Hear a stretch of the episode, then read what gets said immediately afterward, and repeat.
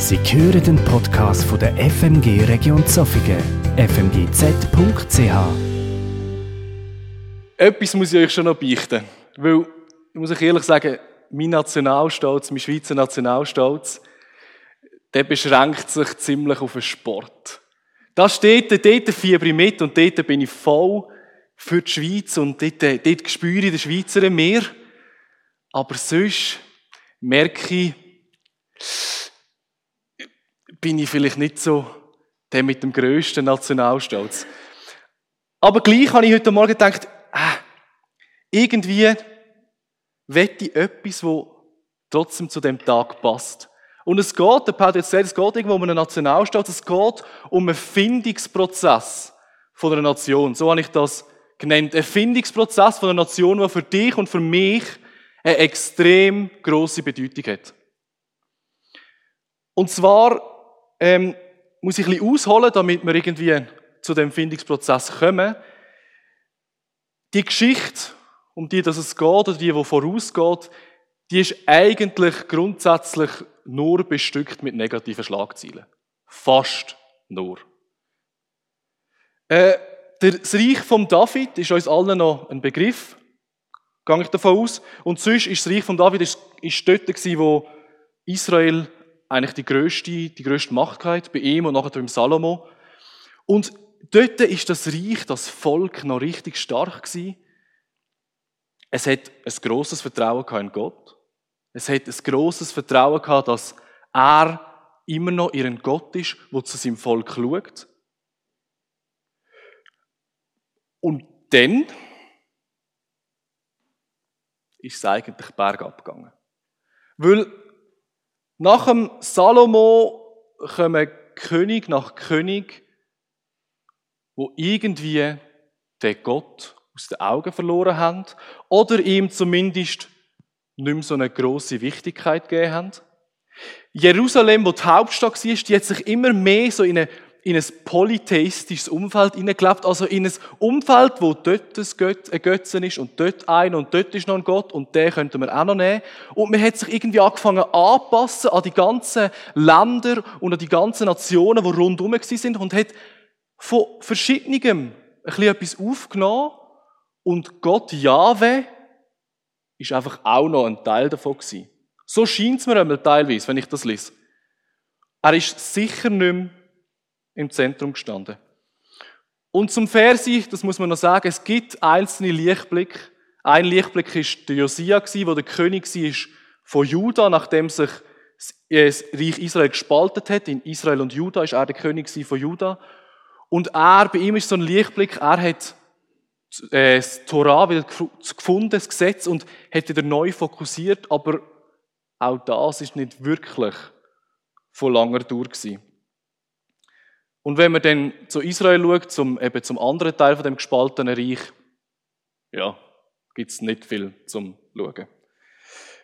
Die Tendenz in dieser Zeit ist ganz klar eine Abwärtsspirale gewesen, wo am Schluss geendet hat in der Niederlage von Juda, in der Niederlage, wo Jerusalem zerstört worden ist und die Israeliten, das Volk, die Juden, verschleppt worden sind nach Babylon. Wir lesen das so ganz kurz zusammengefasst im Jeremia-Buch ganz am Schluss. So wurde das Volk von Juda in die Verbannung geführt. Hier ist die Zahl von Nebukadnezar weggeführten.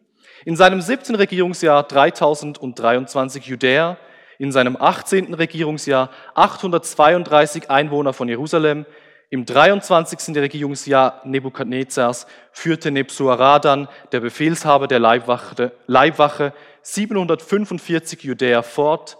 Insgesamt waren es 4600 Männer, die in Gefangenschaft geführt wurden. Das ist so ganz kurz. Wenn wir es noch ein bisschen genauer lesen dann lesen wir das am Schluss vom zweiten Königebuch. Was wir wissen ist, das Reich von Gott, das Volk von Gott, wo geführt wurde, ist ins Land, wo die Stadt bekommt, Jerusalem, das Zentrum vom Glauben, das Zentrum von der Beziehung zu Gott, von dem Volk, liegt in Schutt und Asche. Der Tempel hat Brunnen, die haben den abgebrannt, die Tor zerstört, die Mauern zerstört. Jerusalem gibt es nicht mehr. Das Reich, wo in Ewigkeit hat sollen bestehen, so wie das prophezeit wurde, ist noch beim König David im 2. Samuel 7. Ich lese es geschwind. Ich kann es euch auch zeigen.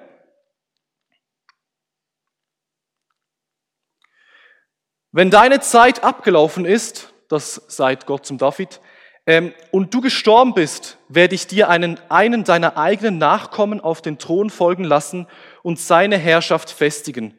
Der wird dann ein Haus für meinen Namen bauen und seinem Königtum werde ich ewigen Bestand geben.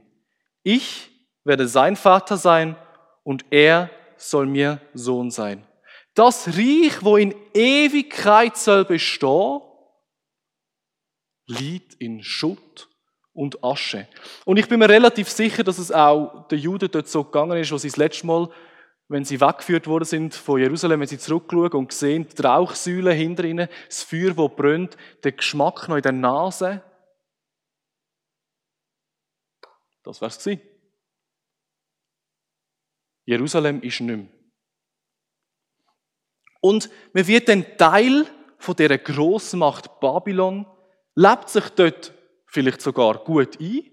Wenn wir jetzt zum Beispiel im Estherbuch lesen, die haben sich gut eingelebt. Aber das jüdische Erbgut, also das, wo Gott im Mose schon gegeben hat, das Gesetz, die ganze Fülle von dem, wo Gott seinem Volk geschenkt hat, das wird ziemlich sicher in der kürzesten Zeit immer wie mehr verloren gehen in einem Land, wo eine andere Kultur ist? Nimmst auch früher oder später die Kultur an oder wirst sogar oder es wird sogar erwartet oder gefordert von dir, von dem Land, dass du die Kultur annimmst. Also ist jetzt Volk von Gott, das Volk Israel in Babylon im Exil das war 586 vor Christus. Und es gibt einen Lichtblick, und der ist ganz, ganz wichtig, vor allem wenn man zurückschaut auf die Geschichte. Und das ist 37 Jahre nach der Zerstörung von Jerusalem. Weil dort macht der König von Babylon etwas ganz Spezielles. Nämlich, das geschah im 37. Jahr der Gefangenschaft Joachins, das ist der zweitletzte König, am 12. des Monats im Jahr 561 vor Christus. Er behandelte ihn freundlich und gab ihm eine Ehrenstellung unter den Königen, die nach Babylon gebracht worden waren. Joachim durfte seine Gefängniskleidung ablegen und zeitlebens an der Tafel des Königs speisen. Der König sorgte auch sonst für seinen Unterhalt. Bis zu seinem Lebensende bekam er täglich, was er brauchte. Und das ist jetzt, Achtung, Spoiler, das ist der Vorbote dafür, was er bekommt. Weil 539 vor Christus, also knapp 50 Jahre nachdem sie ins Exil gekommen sind, hat der Kyros, das ist der persische, persische Herrscher gewesen, mittlerweile ist Babylon zerstört worden, Persisch hat Macht gekommen, dort hat es recht oft so ein bisschen Machtwechsel gegeben. Ähm, aber auf jeden Fall im Moment ist Persien an der Macht und der Kyros, der ist ein, ein Herrscher gewesen, wo, wo als sehr aufklärt gilt, wo seine Gebiete religiöse und rechtliche Freiheit gegeben hat und darum hat der König Kyros den, Jü den Juden ähm, das Privileg und hat gesagt, hey, wenn ihr wollt, dann dürft ihr zurück nach Jerusalem. Und was noch krasser ist, er hat ihnen alle Mittel gegeben und, äh, und Baustoffe etc., dass sie den Tempel wieder aufbauen können.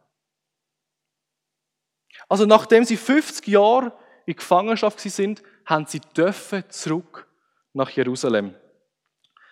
Und jetzt kommt so ein erstes Ausrufezeichen. Und es haben es nur wenige gemacht.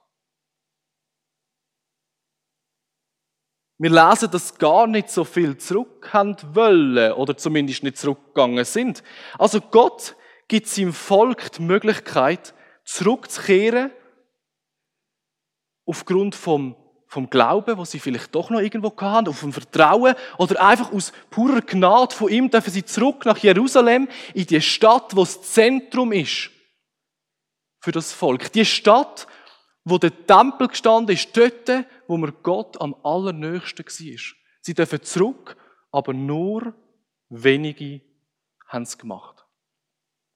Zum Glück sind gleich einige gegangen und sie haben den Tempel wieder aufgebaut. Und dann einige Jahrzehnte später kommt eine von den beiden Hauptpersonen heute Morgen auch zurück nach Jerusalem, nämlich der Esra. Der Esra war Schriftgelehrter, das heißt, er hat etwa alles und noch ein bisschen mehr gewusst über, über das, was schon aufgeschrieben war, also sicher über die Bücher von Mose. Und der war ein unglaubliches Brain. Und er war einer, der, der noch ein grosses Vertrauen hatte in Gott, der irgendwie geschafft hat, gleich Gott als der wichtigste und einzige Gott zu behalten und nicht in das Multikulti, die ganz verschiedenen Götter, die es gegeben hat, hineinzugehen. Und dann, nochmal ein bisschen später, kommt die zweite Person, Hauptperson, auch zurück auf Jerusalem. Und zwar der Nehemia. Und nachdem zuerst der Tempel aufgebaut worden ist, ist der Nehemia zurück, weil es ihm so weh hat, dass die Mauern noch in Trümmer liegt und er ist zurück und hat Mauern aufgebaut. Und als er zurückgekommen ist, sind auch immer mehr Leute zurückgekommen und plötzlich ist wieder eine Stadt entstanden. Und er hat die Mauer aufgebaut unter äußeren und inneren Widerstand. Es war ein rechter Krampf. Ähm, ich finde, wenn man die zwei Bücher Esra und Nehemiah liest, ich finde, das könntest du perfekt verfilmen. Das sind eigentlich nur so, eigentlich ein kurzer Abschnitt, aber es ist so krass, was dort alles passiert ist. Aber das Wichtigste, und das ist das, was heute Morgen wichtig ist, das jüdische Volk wird frei, es bleibt ohne eigenen König, es ist Teil von dem persischen Reich, wo der Esra und der Nehemia zurück sind auf Jerusalem, ist der Artaxerxes der Herrscher gewesen. Für die, die 300 geschaut haben, genau der Herrscher, der, der Perser. Also das ist so der Überherrscher von Persien. Das ist der mit der, mit der größten Ausdehnung, der, der wirklich gross gekämpft hat und gross gesiegt hat. Und das Volk von Israel ist wieder zurück in Jerusalem. Also das sind die vier Jahrhunderte vom David bis sie haben nach Babylon müssen und das letzte Jahrhundert von Babylon zurück nach Jerusalem. In ganz, ganz kurzer Zusammenfassung. Wenn man das ein bisschen genauer lesen will, dann kann man Königebücher und Chronik lesen und dann wird das Bild noch ein bisschen klarer. Aber ich will, es ist mir einfach wichtig, dass wir wissen, von wo sind sie hergekommen und wie sind sie auch wieder zurückgekommen, weil das ist jetzt ganz, ganz zentral für das, was der Esra und der Nehemia gemacht haben. Die zwei, die eigentlich verantwortlich sind in dem neuen Jerusalem und die machen zwei Sachen felsenfest klar. Und die bleiben bis heute eine zentrale Rolle, auch für dich und für mich. Und zwar, der einzige Weg, wie das Volk von Gott und das sind wir heute auch noch, als sein Volk bestehen kann und nicht irgendwo in dieser pluralistischen Gesellschaft untergeht, ist der Fokus auf das Wort Gottes und den Tempel. Die zwei Sachen. Und die zwei Sachen sind die, wo der Esra und der Nehemia zurück ins Zentrum stellen. Was heißt das? Der Fokus aufs Wort von Gott. Der Esra, nachdem das Mauern wieder steht, macht sie ein riesen sieben Tage lang. Und in den sieben Tagen liest der Esra jeden Morgen aus der, aus der Torah vor, also aus den Büchern von Mose vor. Jeden Morgen. Hey, und die Leute, die haben angefangen zu brüllen, wo sie gehört haben, was er erzählt hat. Weil sie verstanden haben, was Gott ihnen sagen an dem Tag. Also, er hat das Wort von Gott ins Zentrum gestellt. Und die Antwort von ihnen ist denn die. Äh, zuerst ist, dass der Nehemiah etwas sagt. Seid nicht traurig und weint nicht. Denn dieser Tag ist Jahwe eurem Gott geweiht. Geht jetzt zu eurem Festmahl, esst und trinkt und gebt auch denen etwas ab, für die nichts vorbereitet ist. Heute ist ein Festtag für Jahwe. Seid nicht traurig, denn die Freude an Jahwe ist euer Schutz. Auch die Leviten redeten dem Volk gut zu. Beruhigt euch, denn der Tag ist heilig. Ihr müsst nicht traurig sein.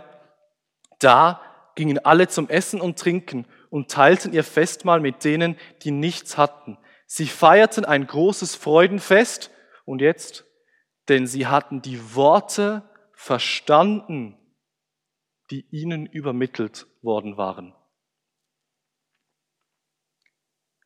Der Fokus aufs Wort von Gott.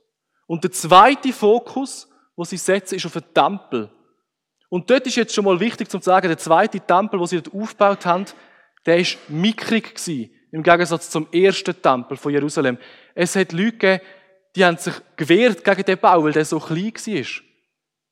Also, der Fokus auf, auf den Ort vom Tempel, auf die, auf die, auf die Bauten, die hat dort schon abgenommen. Und das ist wichtig für uns, weil wir haben keinen Tempel mehr in dem Sinn. Aber der Fokus auf Tempel heißt für uns der Fokus auf Chile, auf Gemeinde, auf den Lieb Christi, weil der Lieb Christi ist der Tempel. Wir als Glieder und wir sind genauso Tempel vom Heiligen Geist. Also es ist wie, der Tempel als Ort gibt es nicht mehr. Aber der Tempel ist immer noch zentral für uns. Wir als Gemeinde, als Lieb Christi dürfen der Tempel sein.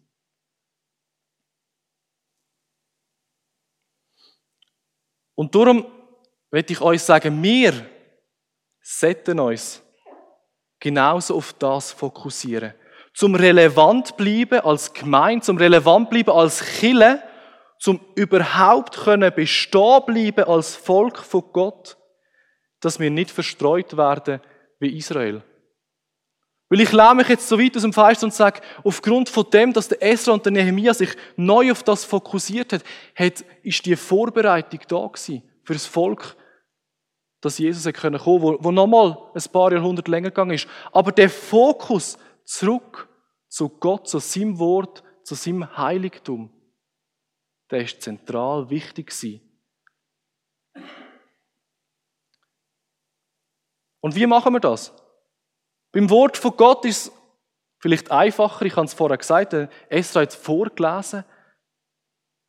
Wir können lesen, lesen in dem Wort, wo wir gegeben haben. Wir haben mittlerweile noch viel mehr, als der Esra dort hat. Also lesen in der Bibel, was Gott euch sagen will. Hören, was der Geist uns will sagen Und immer wieder das Gespräch und Beziehung zu Gott pflegen. Also sein Wort direkt für uns beanspruchen. Und beim Lieb Christi ist es vielleicht ein bisschen abstrakter. Aber ich würde das so umschreiben und würde sagen, hey, dass wir Gemeinschaft in der Gemeinde suchen, dass wir da Gemeinschaft suchen vom Lieb Christi. Dass wir die Unterstützung in der Gemeinde suchen und vor allem auch finden.